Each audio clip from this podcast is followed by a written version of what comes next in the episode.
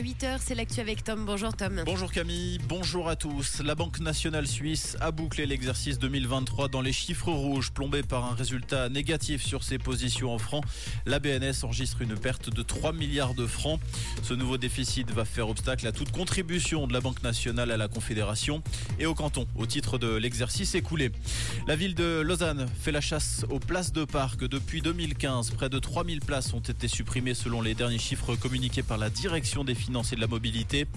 Les places gratuites sont particulièrement visées. 2500 places bleues ont disparu contre près de 300 places blanches. La ville justifie ces transformations pour favoriser le stationnement de la population résidente.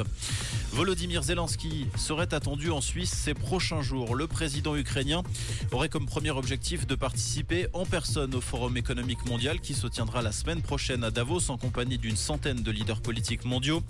Une visite à Berne serait également au programme selon des sources proches du dossier cité par Tamedia. Des préparatifs seraient en cours au Palais fédéral depuis la mi-décembre.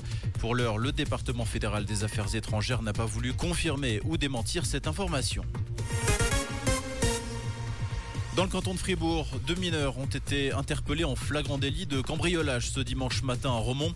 Les adolescents de 16 et 17 ans se trouvaient à l'arrière d'un restaurant. À l'arrivée de la police, ils avaient sur eux des centaines de francs dérobés dans la caisse. La vitre de l'établissement a également été brisée. Une plainte a été déposée par la gérante. La France va connaître le nom de son nouveau Premier ministre ce mardi après la démission hier d'Elisabeth Borne. Cette nomination qui devait avoir lieu hier soir a été retardée, alimentant les spéculations sur de possibles résistances en interne. Gabriel Attal, actuel ministre de l'Éducation, fait figure de favori. En cas d'accession à Matignon, il deviendrait à 34 ans le plus jeune Premier ministre de la 5 République française.